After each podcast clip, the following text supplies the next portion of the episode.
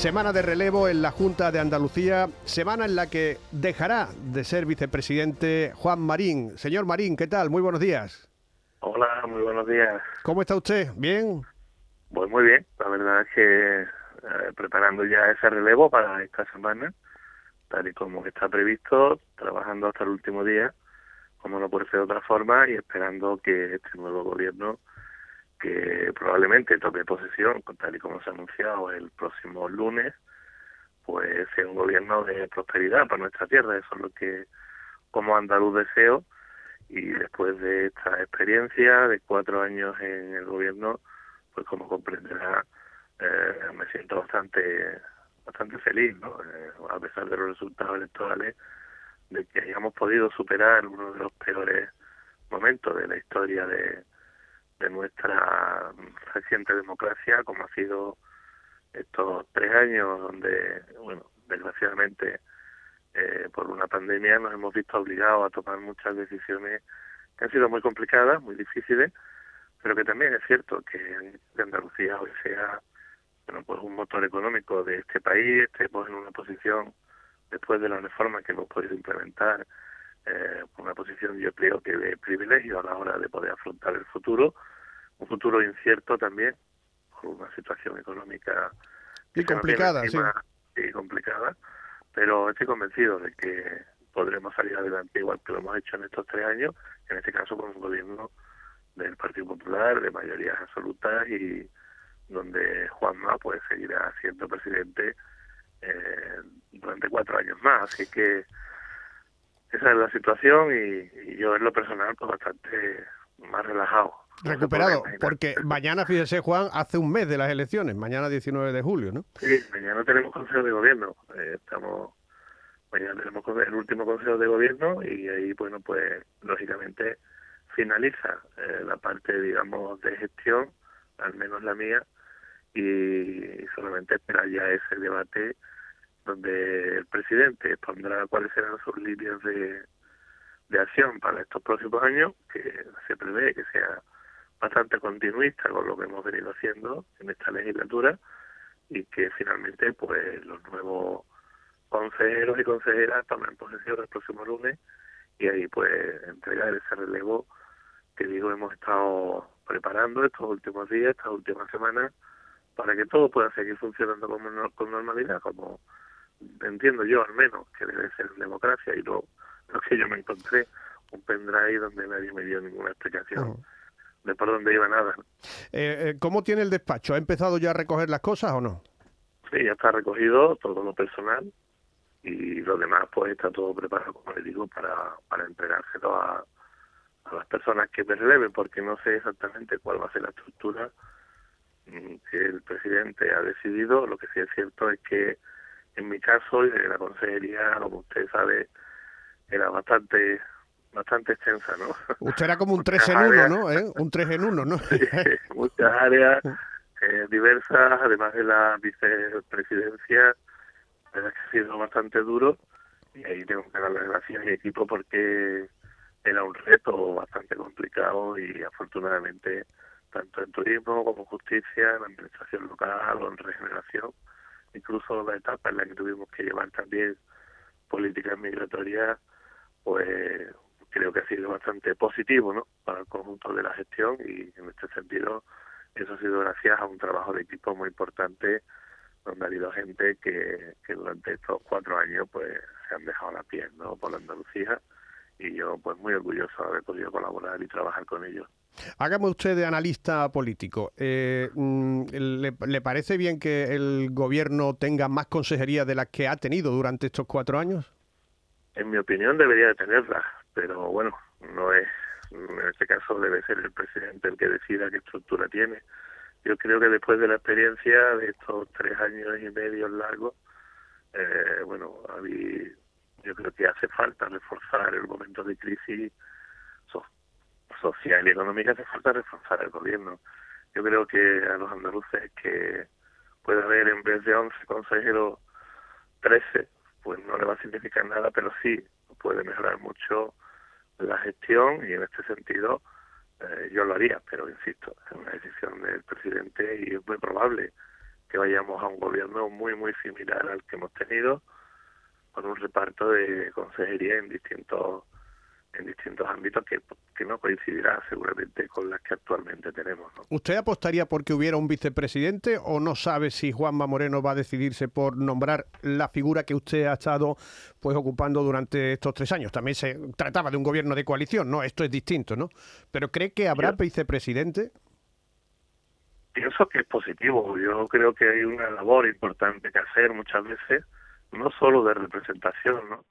Sino especialmente de gestión, donde lógicamente el presidente no puede abarcarlo todo y tener una figura que en este caso pueda ayudarle, eh, como yo lo he hecho durante estos tres años y medio, en muchísimas cuestiones que afectan al día a día de, de los casos de las reformas legislativas o de muchísimos encuentros que hay que tener de representación a lo largo de, del año. Es importante tener en cuenta que en mi caso, como vicepresidente, además de todas las funciones de consejero eh, y de poder recibir a muchísimas personalidades que han llegado cuando el presidente no las ha podido atender, pues también eh, he llevado áreas como la ITI, la Inversión Territorial Integrada de Cádiz, o la presidencia de la DGAEN, incluido también la de la radio televisión interdepartamental, de la radio televisión pública, o la presidencia de los fondos Next Generation, creo que todo esto es importante que haya una persona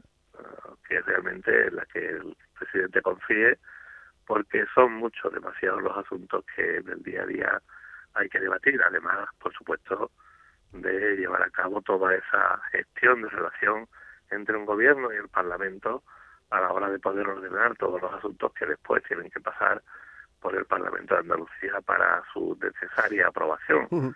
Así que yo confiaría en una persona, eh, lógicamente, de su entorno, que tenga la experiencia y la capacidad suficiente para poder, de alguna forma, llevar a cabo todo este trabajo que a él le permita pues estar en muchas cuestiones que, como te decía, el día a día prácticamente te come, no te da tiempo casi ni de respirar. Fíjese, mañana se va a producir algo inédito, por lo menos en Andalucía, y, y, y, nos parece que en España, como es que una consejera que era de su partido, Rocío Ruiz, se siente en el Consejo de Gobierno después de haber abandonado el partido eh, a través del cual pues eh, fue nombrada consejera. ¿Qué análisis hace de esto? Eh, ¿Podemos estar ante un caso de transfugismo? ¿Algo, no sé cómo ha calificado a alguien de inelegante?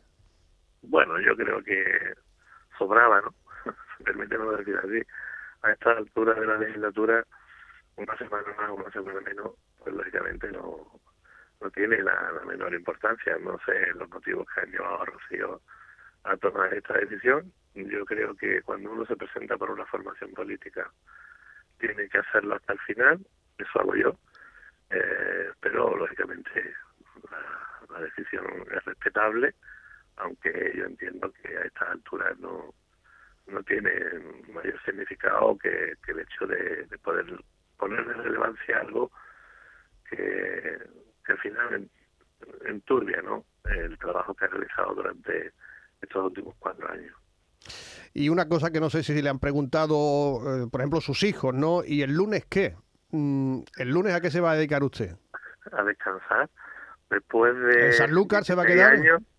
bueno, ahora mismo sí. Ahora mismo el día 16 ya dejo eh, mi vivienda en Sevilla y me vengo a Sanlúcar a casa y en principio tenía muchas ganas de volver a reencontrarme con los míos, aunque estos días ya te confieso que tenía oportunidad de hacer cosas y no había hecho muchos años. Por ejemplo, desayunar con mis dos hermanas. Hacía siete años que no desayunábamos los tres juntos. Eh, o sencillamente poder ir a cenar con mis dos hijos y sus chicas y pasar un buen rato con ellos eh, o bueno hacer cosas que como te digo parecen normales pero que en el día a día de estos últimos años no ha sido posible así que estoy en ese aspecto bastante feliz ¿no? como comprenderá de recuperar mi vida y hacerlo junto a mi familia, a mis amigos y poder hacer cosas que me gustan, que hacía mucho tiempo que evidentemente no hacía. Se desayuna fantásticamente bien al lado del mercado de, de San Lucas. Hay dos o tres bares. No te paso ni idea. Ese bocadillo de mortadela con aceituna que hacía años que lo repetía, me, me, me supo a gloria. Pero, pero ya te digo, también echaré de menos, ¿no? Muchísimo a todos mis compañeros del equipo de gobierno y sobre todo a las personas que durante estos cuatro años nos han ayudado a salir de esta pandemia, porque evidentemente yo estoy en política porque siento pasión por la política y he intentado hacerlo como sé, dándolo todo y esto al final pues te aparta mucho de, de tu familia y de, tu vida, ¿no? Sí. Pero no, no me arrepiento, te confieso, no me arrepiento de nada y, ahora lo importante es recuperar, recuperar ese esa normalidad, mis paseitos ahora por la playa en el mes de agosto, vaya lujo, ¿eh? Hombre. O sea, yo, creo que va a estar muy bien. Y bajo de guía. Y una cosa, tenemos nada más que 40 segundos, señor Marín. Si le llama Juanma Moreno y le propone algún puesto de responsabilidad política, ¿usted qué diría? ¿Que sí o que no? Ya le he dicho que no puede contar conmigo.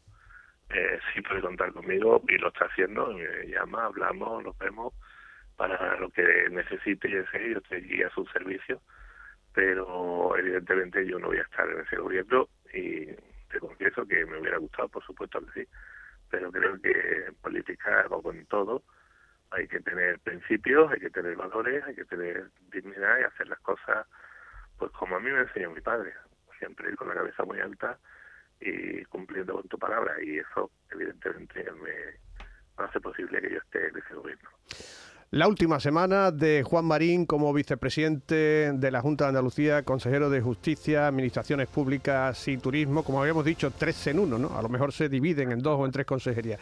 Gracias, que tenga un feliz verano y que disfrute de San Lucas, que, que la tiene ahí al lado. Por aquí les espero. Claro que sí. un placer. Un saludo, adiós. Un saludo, buenos días.